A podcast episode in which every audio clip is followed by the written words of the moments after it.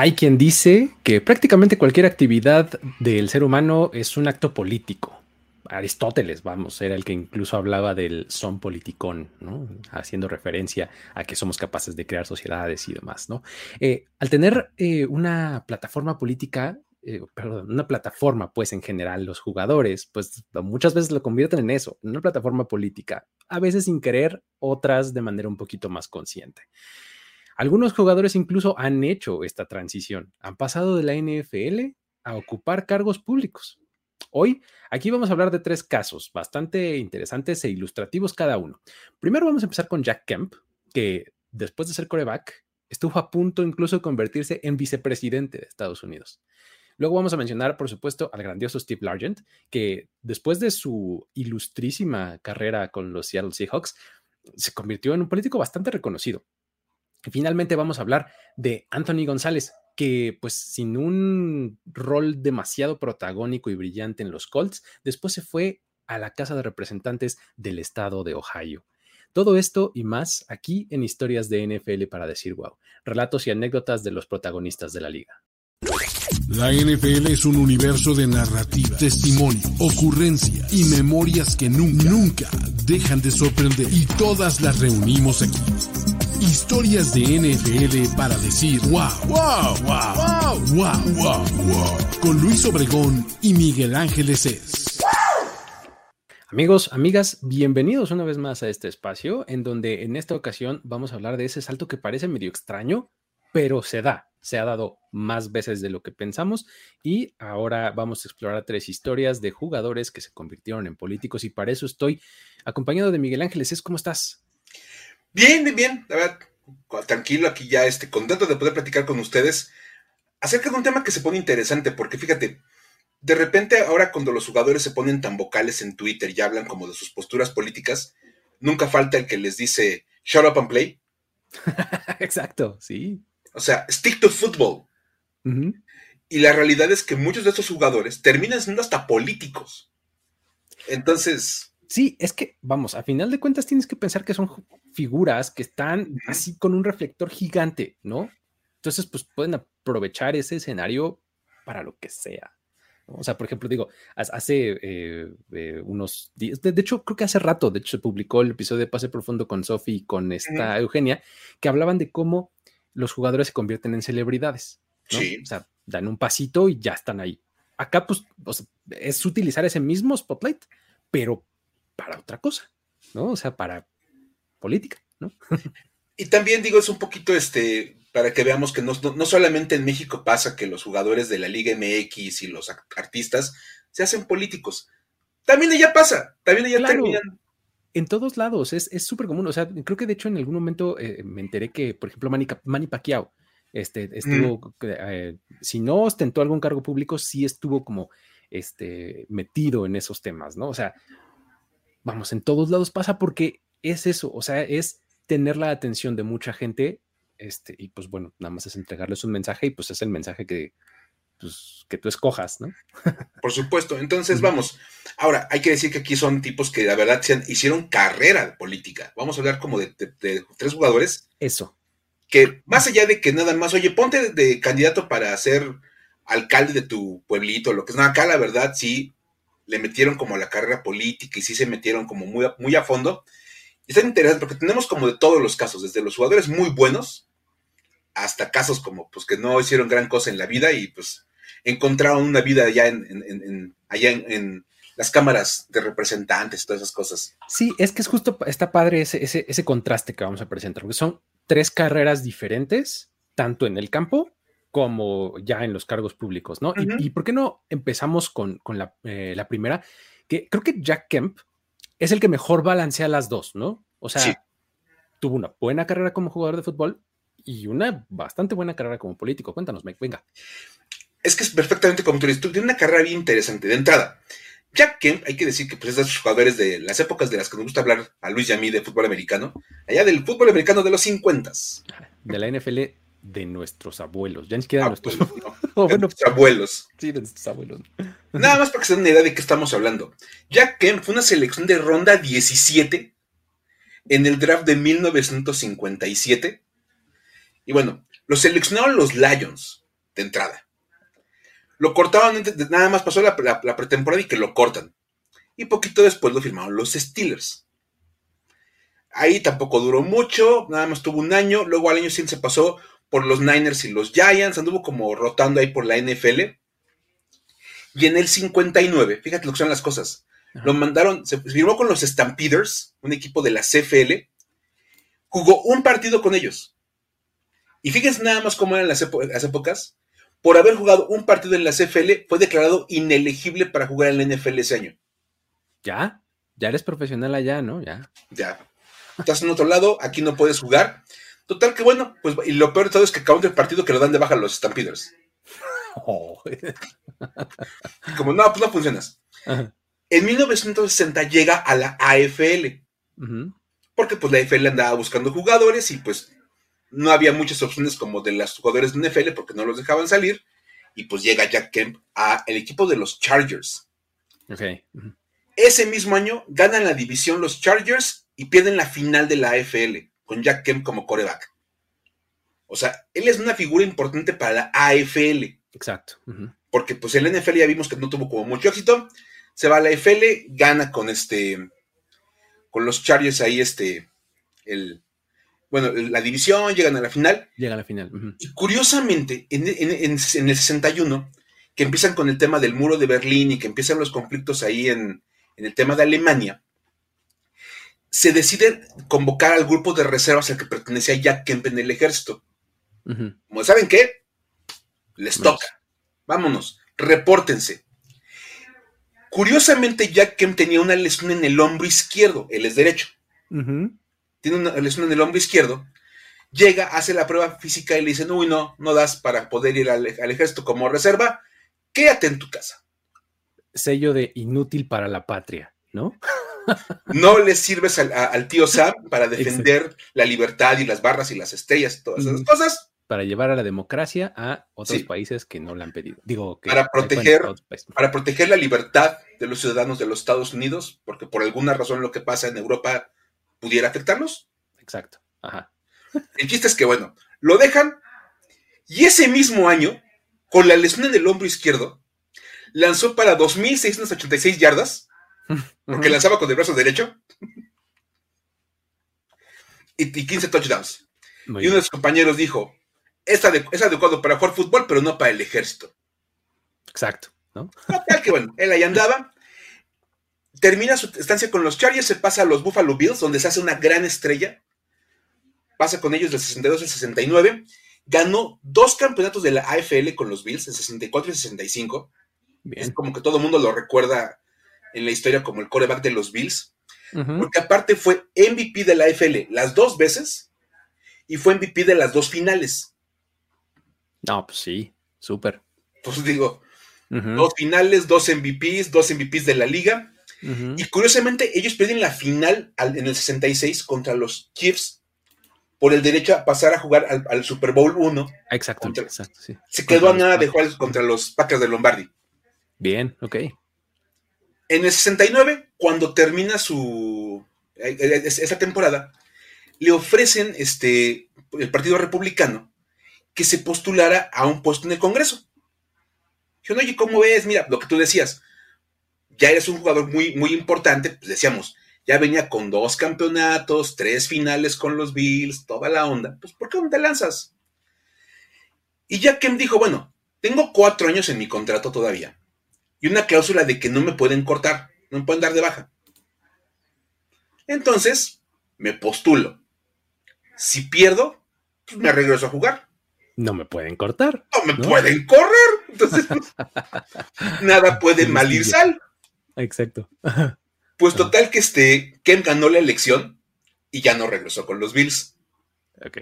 Pues gana la elección y fue representante de una zona conocida como South Towns allá en Buffalo. Del 71 al 89 fue el representante de la zona. estuvo ahí pues su buena cantidad de años. Y lo mejor de todo es que en el 86, porque ella hizo carrera política así bien interesante, en el 86 se empezó a hablar de una candidatura de los Estados Unidos para el Mundial de Fútbol del 94. Ah, que sí se acabó dando, ahí se acabó jugando. La acabaron ganando. Total que empiezan con esta onda de pues empezar a debatir por qué sí, por qué no los Estados Unidos deberían de llegar, de tener un mundial de fútbol. Y le preguntan al congresista Kemp qué opinaba. Y dijo, voy a citar porque es, es una declaración maravillosa, porque es como de político norteamericano de la vieja escuela, hablando de una cosa que, que él no, no, entendía como muy bien que era el fútbol soccer. Seguramente no conocía, exacto. Seguro. Ahí les va. Dice, creo que es importante que todos esos jóvenes algún día jueguen el verdadero fútbol, donde lanzas y pateas y pones el balón en tus manos, ya que el fútbol, el americano, es un deporte democrático capitalista, mientras que el soccer es un deporte socialista europeo. Malditos rojos. ¡Wow! Ese deporte de patear balones lo mandaron los rusos para acabar con todo lo bueno de esta nación. Casi, casi. Pues, sí, sí, sí, no puede ser. ¡Wow! Todos tranquilos. y, su, y su principal argumento, incluso tiempo después, dijo: el principal problema del soccer es que no tienen un coreback. Ah, claro, pues es que entonces ya empezamos mal, ¿no? Ningún otro tiene un. Ningún deporte tiene un coreback más que el fútbol americano. Entonces, imagínate nada más la clase de declaraciones y de. Oye, pero además, o sea, estamos hablando de el 86, o sea, no estamos hablando de los 30 o algo, no, no, no bueno, 86, ¿no? Nada más habrá que decir que si no se han dado cuenta por esa declaración, ya Kemp era un conservador. Bueno, me queda absolutamente claro. Pertenecía al Partido Republicano y estaba en el ala de los conservadores. Es más, él llegó a estar opuesto a George Bush, el padre. Okay. Que era considerado como un rebelde dentro de los republicanos. No, bueno, imagínate. Pues, imagínate nada más, o sea, de verdad incluso llegó a ser candidato o precandidato a la presidencia de los Estados Unidos por el Partido Republicano en el 88. Ok. Eh, ya saben que hacen como sus votaciones internas, todo, y se sale rápido de la contienda porque no gana los suficientes votos y termina siendo candidato presidencial George W. Bush. Ok, ok, ok. Curiosamente, bueno, cuando Bush gana la presidencia, lo lleva a su gabinete como parte de la Secretaría de Vivienda y Desarrollo Urbano. De hecho, sí, si lo, como si lo googleas, lo primero que te sale es ese cargo, justamente. Sí, porque fue pues, parte de un gabinete presidencial. Exacto. Ajá. Luego decidió que, pues, como tenía fama de jugador de fútbol americano, podía dar conferencias. Era un político con historia de fútbol americano, podía dar conferencias en cualquier lado y hablar bien del político que tú quisieras. Entonces se dedicó a dar conferencias, todo el asunto. Y de hecho fue tan bueno su, rollo que terminó siendo visto como un posible candidato a la presidencia en el 96. Ok. Dijeron, ¿sabes qué? Ya agarró fuerza, como que ahora sí pudiera lanzarse. Al final no se postula, pero termina siendo candidato a la vicepresidencia en la, en la mancuerna con Bob Dole. Bob Dole, eran Dole y Kemp contra Bill Clinton y Al Gore. Clinton y Gore, exactamente, que fueron los que se quedaron ahí como. Entonces, fue candidato a la vicepresidencia. O sea, pasó de ser coreback de los Buffalo Bills a candidato a la vicepresidencia de los Estados Unidos. oye, a ver, que me mencionen otro político que haya sido candidato a vicepresidente, otro, perdón, otro deportista, ex deportista que haya sido candidato a la vicepresidencia. Y no es coincidencia que haya sido coreback, fíjate que como ningún otro deporte hay coreback. Entonces, obviamente, a la política le faltaba un coreback. Exactamente. Tenían el handicap totalmente, ¿no? Totalmente, pero acaban perdiendo. Curiosamente, bueno, este, ya no ganaron esa elección, se mantuvo en la vida política Jack Kemp, este, aunque ya no, no, este, nunca volvió a pelear un, puesto de elección popular. Simplemente, pues, se mantuvo como metido en la política y este, ahí anduvo como, pues, rondando el, mundo de la, política hasta que murió y pues ya este pasó a la historia de los Buffalo Bills y queda como una de las mejores declaraciones de la historia en torno al tema del fútbol soccer. Cuando leí esto sí dije, esto es una joya de Es una maravilla de declaración. O sea, nada más imagínense de. Es, es, una como es más, si vieron That 70 Show, al, papá, a Red Foreman, al papá de Eric, el soccer es un deporte socialista europeo. y le pega a la mesa con el puño así. El fútbol americano es un deporte democrático y capitalista. o sea, técnicamente no está diciendo nada, nada en el tema de capitalista. La NFL es un negociazo. Sí, claro. Sí, sí. Pero ya, ya poner el fútbol soccer como, como el deporte socialista europeo, wow. Pero, pues, o sea, las, este, las connotaciones que tiene todo esto, ¿no? O sea, está diciendo democrático y capitalista como sinónimo de bueno, próspero, correcto, etcétera, y lo otro como lo contrario, ¿no? Malo. es, que de, verdad te demuestra, incluso otra vez lo decíamos, es un coreback de los 50 que se hace político en los, 70s, 80s, y que mantenía como esta visión de la Guerra Fría, y los rusos y los americanos, el bueno y el malo, y casi, casi todo lo que era ruso y europeo de allá de, esa parte, pues era malo, y, eran como negativos, y ellos jugaban fútbol, soccer, entonces eso estaba mal, porque iba contra todos los valores básicos de los Estados Unidos. Exactamente, ¿no? es una joya de declaración, la verdad, ahí muy bonita, para todos aquellos que son enemigos del fútbol soccer, pues lo pueden, pueden citarlo. Pueden, citar a Jack Kemp.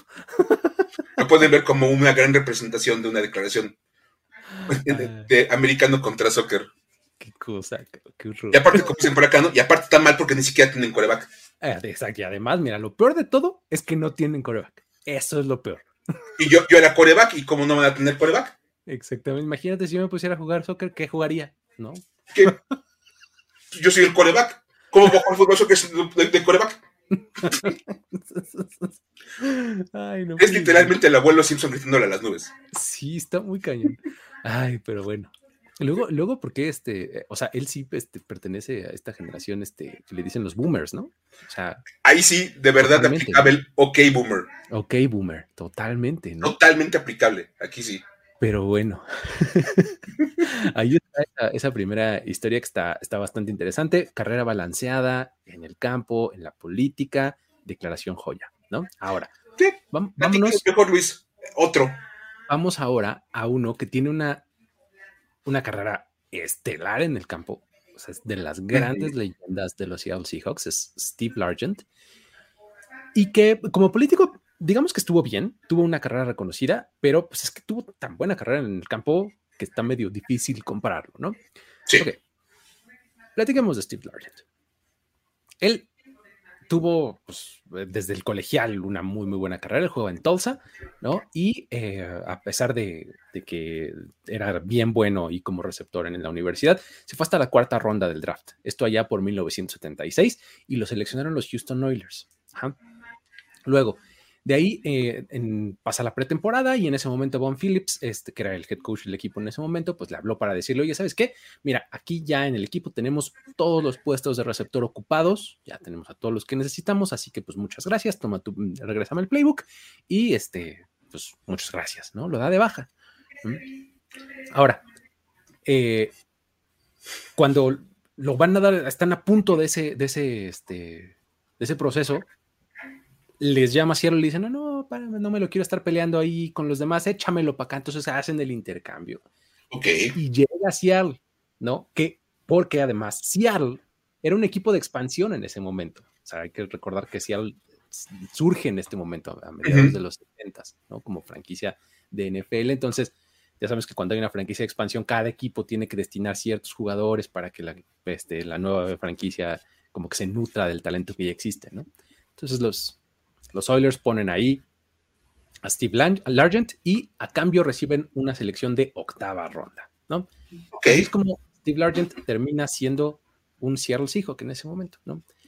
Eh, el asunto y lo más importante aquí es que eh, con ese movimiento Largent se reúne con el que era su coordinador ofensivo en la universidad, allá en Tulsa, que se llama Entonces, pues, eso era una cosa súper deseable, ¿no? Porque pues había tenido una carrera súper buena, ahí en los Golden Hurricanes y pues ahora eh, iba a llegar al, mando de la misma persona, ¿no? Pequeña pausa nada más, te interrumpo, porque la gente que ubica a Steve Largent como yo, lo ubicamos por, el, por Pepe Segarra, que le decía el biólogo de Tulsa. El biólogo de Tulsa, exactamente. Y nada más hay que aclarar que le decía así, porque creativamente, pues Steve Largent estudió biología en la Universidad de Tulsa. Pues, exactamente. ¿Quién es él? El biólogo de Tulsa. Exacto. Lo cual es una maravilla, pero nada, ahorita me acordé que necesitaba mencionarlo, perdón. Un, este, un, un, apodo, este, pues bastante intuitivo, pero que funciona muy bien, ¿no? Sí, y que se queda, porque yo me acuerdo al día de hoy del biólogo de Tulsa. Exacto, exacto. Ahora, muy bien. Este llega eh, ahí a Seattle con su coordinador ofensivo y demás. Y el tipo en realidad nunca se caracterizó por ser un velocista, no era rápido ni nada, pero tenía unas manos increíbles, muy, muy buenas y era muy bueno corriendo rutas. Entonces, esos eran como sus mejores eh, atributos. Y de hecho, esto lo llevó a ser el primer jugador en la historia de los Seahawks elegido al Pro Bowl. En, 1978 consigue este nombramiento, ¿no? Y pues en total lo llaman al Pro Bowl seis veces a lo largo de su carrera. Luego en el 79 se convierte en, se convierte en el líder en la NFL en yardas por recepción. Ese año tuvo 1.237 yardas. Y luego en el 85 vuelve a repetir el título con 1287 yardas. O sea, le metió 50 más, ¿no? De hecho, ese número de 1287 yardas es una marca que se mantuvo durante 35 años en la franquicia. Tuvo que venir DK Metcalf en 2020 para romper ese récord. Así de trascendente es Largent en la historia de los Seahawks, ¿no? Sí. Entonces, bueno, rompió además el récord de yardas por recepción en la historia para sumar 12.146. Este, esto sucedió en la semana 3 de la temporada del 88. O sea, vamos, el tipo tiene cualquier cantidad de logros y cosas importantes que presumir como jugador de fútbol americano en los Seattle Seahawks. Un par de historias ahí interesantonas sobre, sobre Steve Largent. Pues resulta que, por ejemplo, una vez en la temporada 1988, eh, perdón, sufrió una conmoción en esta conmoción, el golpe fue tan aparato y tan fuerte que perdió los dientes. perdió dos, así se, el NFL de nuestros papás, las conmociones cerebrales incluían pérdida de dientes. Exacto, imagínate. Esto ocurrió cuando fue golpeado por Mike Harden de los Broncos, ¿no? En una tacleada de campo abierto, ah, volando sangre, dientes, o sea, horrible, ¿no? Lo bonito del asunto es que dicen que la venganza es un plato que se sirve frío. Entonces, 14 semanas después, en un partido otra vez entre Broncos y Seahawks, porque hay que recordar que eran rivales divisionales. Cierto. Estaban en la AFC Oeste. Harden intercepta un pase a los Seahawks y en el regreso, en campo abierto, ¡pum! Lo prende Steve Largent y el, balón sale volando, fumble. O sea, entonces pues todo el mundo así de, ¡ajá! Ahora te tocó a ti, ¿no? ¡Cacha! Por supuesto. Al año siguiente, por ejemplo, otra anécdota, en el 89, Steve Largent fue el primer ganador del premio Steve Largent. que bueno, a partir de ese momento se llama así y se, se, queda como una institución en Seattle, que se le entrega al jugador que mejor ejemplifica el espíritu, dedicación e integridad que mostró el mismo Steve Largent, ¿no? O sea, le dan ese premio, le ponen su nombre y ahora cada año los Seahawks entregan ese reconocimiento, ¿no? Entonces, así de relevantes, ¿no? Me encanta porque es como de, vamos a dar un premio que sea para un jugador que ejemplifique todos los valores que Steve Lyon ha demostrado en, el campo. Ok, ¿quién va a ser el primer ganador? Pues Steve Lyon. Steve Lyon. ¿Y cómo le ponemos? mejor? pues Steve Lyon, ¿no? El premio Steve Lyon. sí. es, genial y si buscan el, usan el Steve Largent Award, existe y lo pueden encontrar, ahí está en Wikipedia, la lista de todos los ganadores año con año, y aparece como primer ganador Steve Largent. Exacto, como debe de ser. Qué maravilla de veras de premio. Este, luego, en 1994, ya es cuando pasamos a, su, siguiente etapa como político, eh, resulta que eh, Jim Inhofe, eh, que era congresista de Oklahoma, renuncia al cargo para irse al Senado. Esto pues es más o menos común, pues, ¿no? Cuando persiguen este tipo de, carreras. Y entonces Largent gana la elección para reemplazarlo, ¿no? Entonces ahí se gana como que su primer eh, cargo de elección popular, ¿no?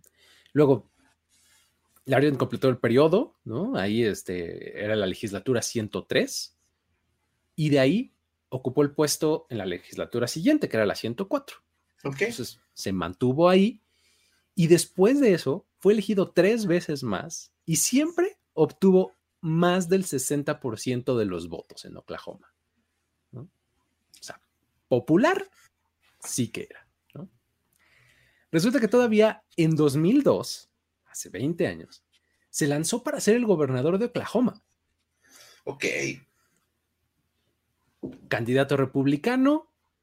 Este, ya sabes que internamente primero viene la contienda, como lo decíamos hace rato, y esa contienda la ganó fácil, fácil, fácil para hacerse republicano. Y a la hora de la elección final, la pierde por menos de 7 mil votos. O sea, nada. O sea, no fue gobernador de Oklahoma por 7 mil votos. Entonces, eh, a final de cuentas, ya eh, es como que su último eh, registro en la vida pública política de Estados Unidos, pero pues te habla de un tipo que pues hizo su carrera en, la política después, que también mucho se dedicó a ser speaker y mucho ha formado parte de equipos de otros y demás, o sea, de otros políticos, pero ya como con cargos públicos y de elección popular, ya hasta ahí llegó, ¿no? y bien lo decías, no, veamos, Steve Largent es básicamente uno de los mejores jugadores en la historia de los Seahawks. Y si son fans más modernos de, este, esta franquicia, hay, yo digo que hay tres nombres que no, te pueden fallar cuando, eres fan, nuevo de los Seahawks y nombres históricos donde no, no puedes olvidar. Steve Largent, Cortes Kennedy y Sean Alexander. Exacto. O sea, te los tienes que saber así como de, memoria porque son tres nombres indispensables en la historia de, de esta franquicia. Y de hecho es un, miembro del Salón de la Fama de, First Ballot. en su primer año de elegibilidad entró. Y, cosa que no es fácil siendo receptor. Hay que recordar la cantidad de receptores que están allí en la fila esperando que tú digas, pues es un Hall of Fame. No, no ha entrado. ¿no? Entonces los receptores esperan para entrar al Hall of Fame y Steve Largent, entró a la primera. Porque era buenísimo, de verdad. O sea, era un jugadorazo en, su momento. Y otro dato curioso, me acuerdo, él, él era el número 80. Ajá.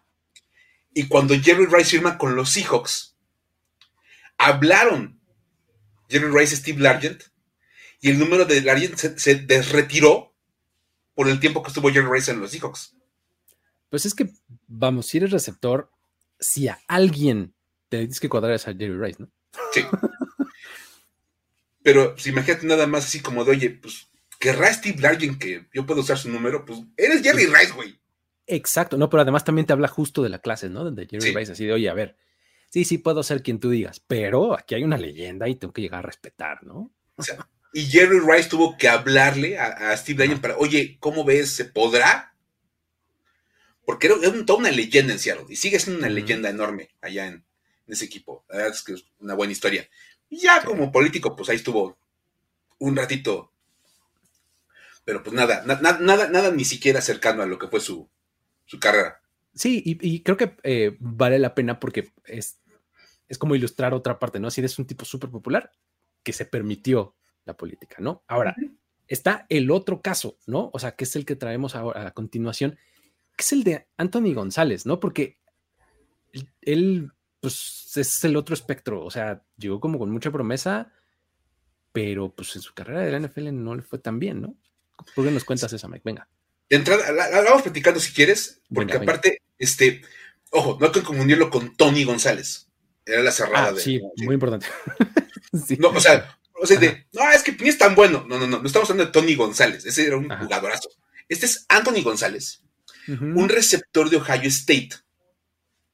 De hecho, él, en, en, ese equipo en el que él jugaba de Ohio State, fue compañero de equipo de Santonio Holmes y de Ted Ginn Jr. O sea, Exacto. tenía buenos receptores en Ohio State en ese momento. Y otros eran buenísimos en la universidad. De hecho, ellos eran tan buenos que llegan a la final nacional en el 2007. Cosas de la vida, haciendo un, un, gran equipo, se topan con la máquina que eran los Florida Gators de Tim Tebow y Urban Meyer. Ah, claro. Ahí llegan al campeonato y lo pierden, ¿no? No, pero los aplastaron los Gators 41-14 porque pues eran un equipazazazo los, los Gators. Y bueno, obviamente, pues aunque, aunque en la final no le va muy bien, él era un muy buen receptor y eso llama la atención en el draft, ¿no, Luis? Claro, sí, de hecho, ahí es cuando eh, puedes empezar a detectar el, eh, o sea, el cambio de curso de su carrera, porque venía muy bien en Ohio State, era un muy buen receptor, llama la atención en el draft y se convierte, de hecho, en un pick de primera ronda de los Colts. ¿no? Lo toman en el pick 32, ¿no? Venían los, este, los Colts justo de ganar este, este Super Bowl eh, que ganaron contra los Bears. Y entonces eh, les tocaba la última selección en el, este, en el 2007, en el 2007, y toman a Anthony González. Eh, este, yo me acuerdo mucho de él físicamente, o sea, es un tipo bastante característico para ser este, como muy ubicable, ¿no? Es un tipo muy blanco, totalmente rapado, así cabeza a rapa, ¿no? Ojos muy claros, ¿no? Entonces, como que resaltaba entre los receptores, ¿no? No es como el tipo físico que uno está acostumbrado a ver, ¿no? Entonces, ahí estaba eh, Tony González en el 32, lo toman los Colts y pues resulta que llega ahí a, este equipo y en su primer año atrapa nada más 37 pases, 576 yardas y 3 touchdowns, ¿no? Dices, eh, bueno, ok, pues novato, no pasa nada, tiene que acostumbrarse. Pues bueno, al año siguiente 57 recepciones, 664 yardas y 4 touchdowns. Un incremento chiquititito, o sea, nada, representativo, ¿no? Luego llega 2009 y entonces se vuelve titular cuando el equipo da de, da de, baja a Marvin Harrison. O sea, ya es el final de la carrera de Marvin Harrison cuando ya Reggie Wayne se vuelve su receptor principal. Y entonces decían, bueno, pues ahora va a ser Reggie Wayne y Anthony González, ¿no? La dupla. Bueno, claro. pues resulta que en la semana uno, ¡pum! que se truena la rodilla. Adiós, Injury Reserve por el resto del año. Allá va, allá va un, año desperdiciado de Anthony González y resulta que regresa en 2010, pero pues, ¿qué crees? Ya no, ya no eres titular, ¿no? Porque pues ya encontramos otros, que si el Pierre Garzón, que si no sé cuánto, ya todo el mundo estaba ahí recibiendo pases de Peyton Manning en sus últimas eh, instancias en los Colts. Y este, pues ya ahí solamente jugó dos partidos en 2010. Y en 2011 jugó ocho partidos y no atrapó ni un solo pase. O sea, ya estaba completamente apagado. De ahí, eh, el 17 de marzo de 2012, después de estar con los Colts, firma con los Patriots. Estamos hablando de mediados de marzo cuando esto sucede. Bueno, para finales de mayo, el 29 de mayo de este mismo año, lo cortaron. o sea, no se quedó en el equipo de los Pats. Y, o sea, pero estoy hablando de mayo, o sea, ni siquiera llegó al training camp, pues ni nada. No, o sea, como en los OTAs y cosas por el estilo, o sea. Exacto, ¿no? Entonces lo, cortaron ahí Anthony González. Y entonces decide en 2018 ya competir por puestos políticos, ¿no, Mike? Ahí venga, esta la última etapa. Lo último que supimos de Anthony González en la NFL fue ese brevísimo paso por New England, que casi, casi como de si, si perpadearon, pues no lo vieron, porque aparte nadie, nadie habla de NFL en esos momentos. Bueno, algunos hablamos de NFL en marzo, abril y mayo. Sí, pero pues digamos que la, mayoría de los aficionados pues no vueltan a ver qué está pasando ahí con los equipos. Él en 2018 se inscribe para competir por un puesto en la Casa de Representantes en el Distrito de Ohio pues ex estrella colegial de los Buckeyes. Exacto, de ahí está tu base, ¿no? Ahí están tus. Sí, digo, si va a pelear por duro, dijeran acá. Sí, a pelear por un, puesto en Boston, pues ni quien se enterara quién era Anthony González. Entonces, mejor Ohio. Y gana con el 57% de los votos. Bien. Ya un buen número. Una cosa interesante que vale la pena mencionar es que durante esta campaña hubo muchas donaciones de exjugadores o jugadores de NFL. Que como que pues, dijeron, vale, va. Dos de las personas más importantes que le dieron dinero para su campaña fueron Peyton Manning y Jimmy Haslam, dueño de los Browns. Ok. O sea, digamos que esta parte de tener como patrocinadores importantes no le fallaba. Fueron parte de una lista de jugadores de NFL que le cooperaron para su campaña, evidentemente ganó.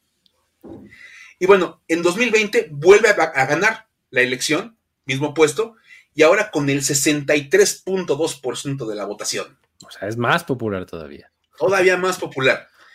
Y ya este año, en 2022, él decidió ya no competir.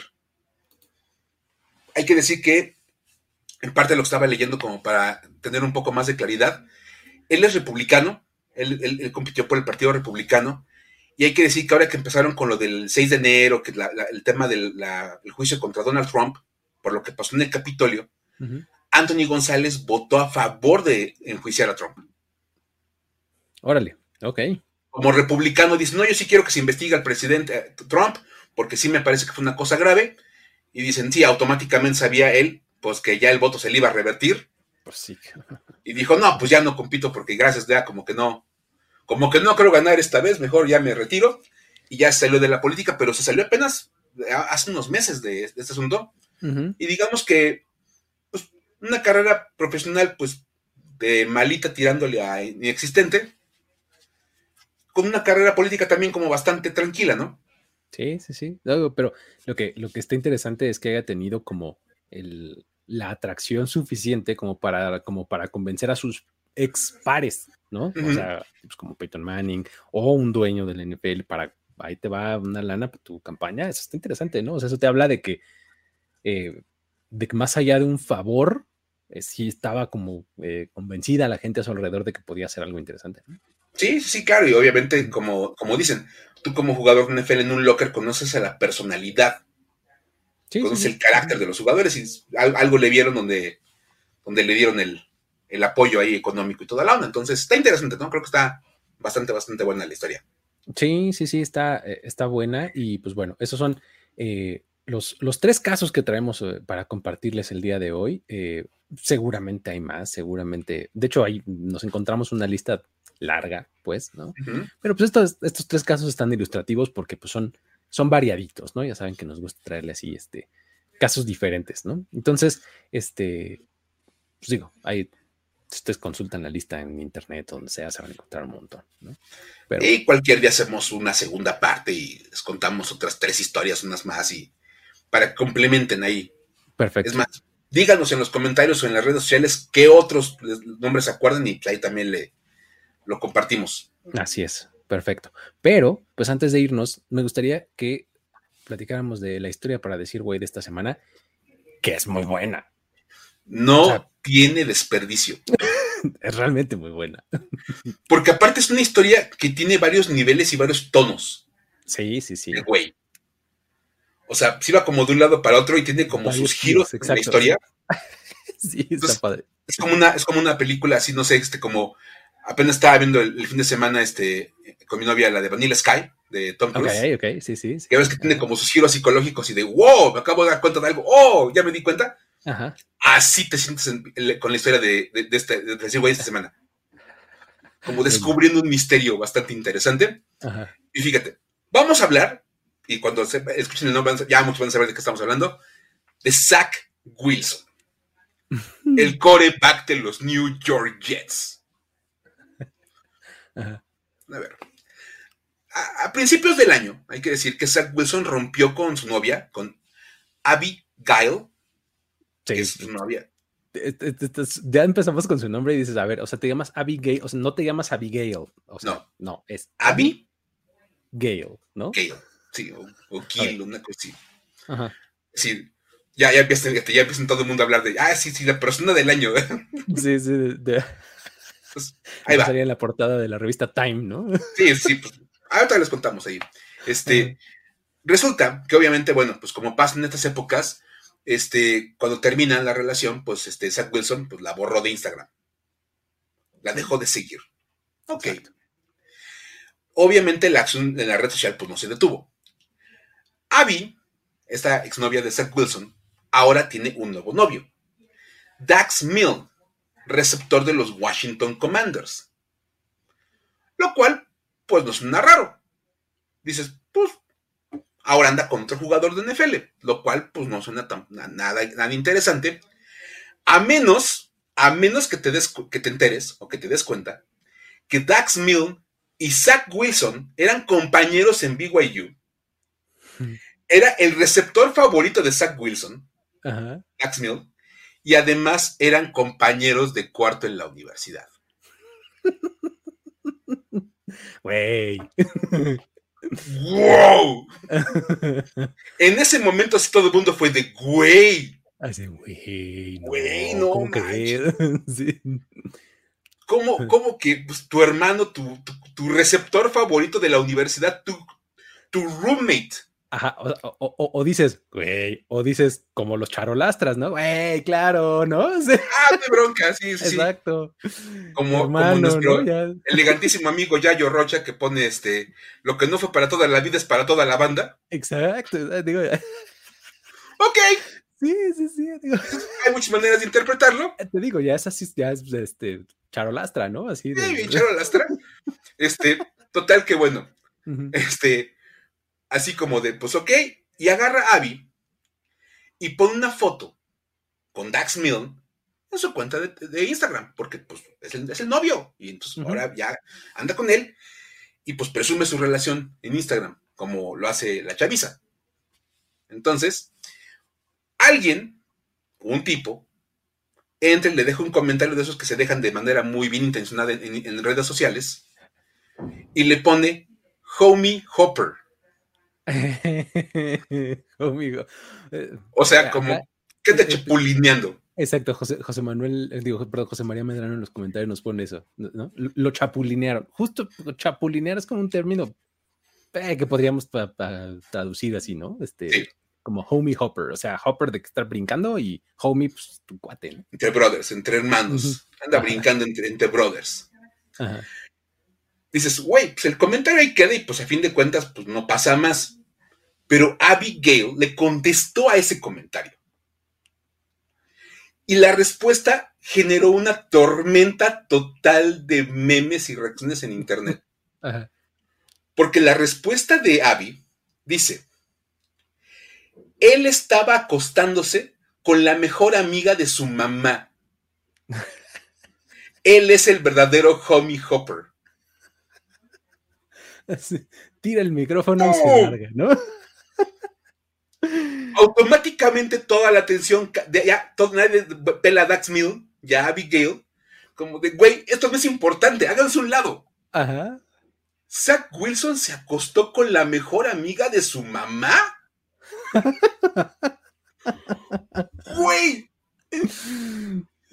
o sea, ahorita que dicen, o sea, ni yo ni Manciel. No manches. O sea, pasamos un güey. Exacto, sí, sí. O sea, ¿qué Como onda? Fi- Fíjate, Manuel Salinas dice acá como Finch, ¿no? El de American Pie, ¿te acuerdas? Era el que- Como que con Stifler's mom, ¿no? Stifler's Mom, por supuesto. O incluso también compartiendo una escena de That 70 Show otra vez Ajá. con Eric Foreman, cuando llega Donnie y le dice, ¿de quién son estas panties? Y él, no, pero que... Y entra la mamá de Donnie y le dice, son mías. Y Kelso y, y Feste, ¡oh, es un dios! Es un... Pero es que la- la- de a partir de ese momento la memisa, ¿no? No, no, no, Se o sea, volvió desde, loca, ¿no? desde ese comentario hasta el día de hoy, los memes de Zach Wilson andan por todos lados. Todo tipo de reacciones. Ya por acá ponían el hombre del año, ya lo pusieron como en todos los tipos de situaciones habidas y por haber. Su foto está del draft, ¿no? Cuando se está arreglando así con saco y este, camisa y demás, así de, es que mi mamá me dijo que va a invitar a unas amigas a la casa y yo, ¿no? Sí, sí, sí, dice, listo para el book club de su, de de su mamá. Exacto, sí, sí, sí. No, no, no, no, no. Otra vez Dicen- donde, donde va este, este, manejando en un carro y así, un cougar así junto, así de, yo cuando voy ma- manejando al training camp, ¿no? Zach Wilson y con un cougar junto. También no le entiendes por qué en BYU son los Cougars. Ta, ta, claro, los cougars de BYU. Mm, ahora entiendes por qué Zach Wilson. O lo ponen con el meme de, de Drake, ya sabes, así como de, no, De no Mormon. me gusta. Ajá. me gusta more moms. No, no, no, o sea, de verdad, todo el, to- todo el, lo que ha pasado con Zach Wilson. Y dicen, y lo más interesante es que yo creo que Abigail eh, como que esperaba que a lo mejor la atención fuera como de, uh, el malo de la historia es Zach Wilson. No, bueno. El comentario no ayudó a eso, al revés. Ahora Zach Wilson es básicamente, ya lo ponen por aquí, es el MVP de la temporada, Comeback Player of the Year.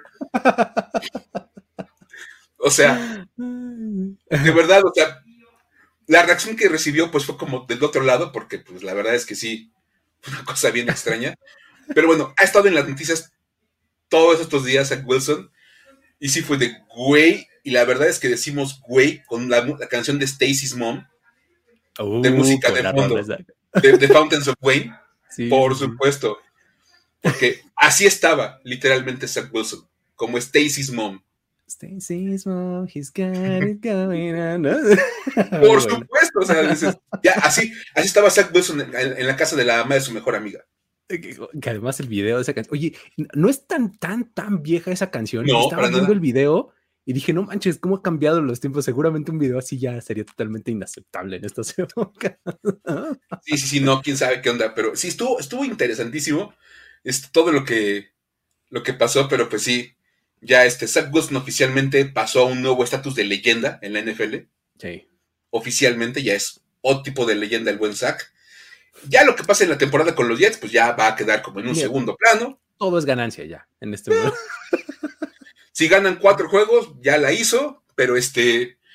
Mira, otro que ya cumplió el sueño de Billy de Stranger Things. Exacto. Es que de verdad, o sea, hay mil, mil referencias. Este. Ya, Zach Wilson ya está en, en una nueva dimensión. Sí, en un nuevo plano, totalmente. Ya, se le juzga a partir de eso y todo va en bajada. Sí. Ya tuvo un, momento cumbre en su carrera y pues ya a partir de ahora pues, todo lo que saque es ganancia. Así es. Ay, ay, ay, qué divertido. Qué gran historia esta de verdad, ¿eh? O sea, porque... gran historia. Sí, sí, sí, desde que... ¿Qué tendrá? ¿Como unos dos días que esto pasó? ¿O algo ¿Uno o dos días? Eh, pues sí, los memes han estado buenísimos. Realmente muy buenos. Y aparte agarró, agarró justo en un momento en el que no hay muchas noticias de NFL. Claro. Y entonces reventó al triple. O sea, de verdad, así como de, si hubiera reventado en cualquier momento del año fuerte, sin ninguna otra cosa que platicar el NFL, fue de todo el mundo vamos a hablar de eso.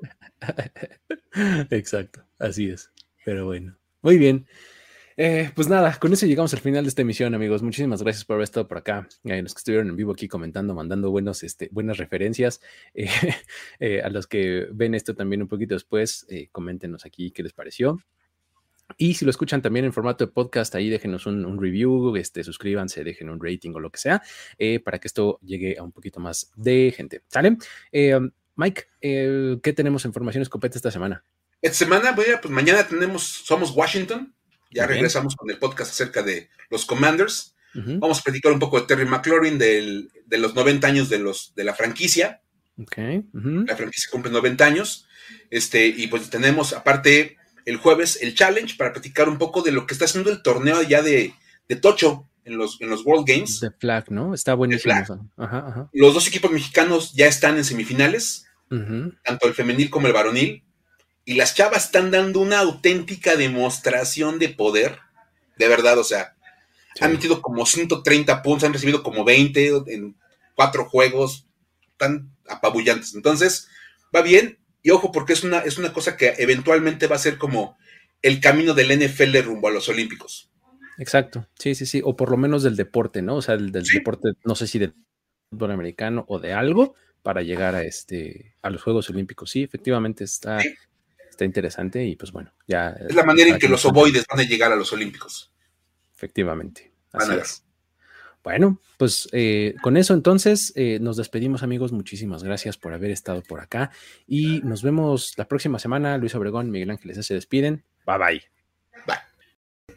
Esto fue Historias de NFL para decir wow, wow, wow, wow, wow, wow, Los relatos y anécdotas de los protagonistas de la liga directo a tus oídos. Con Luis Obregón y Miguel Ángeles Voz en off, Antonio Sempe. Una producción de primero y diez.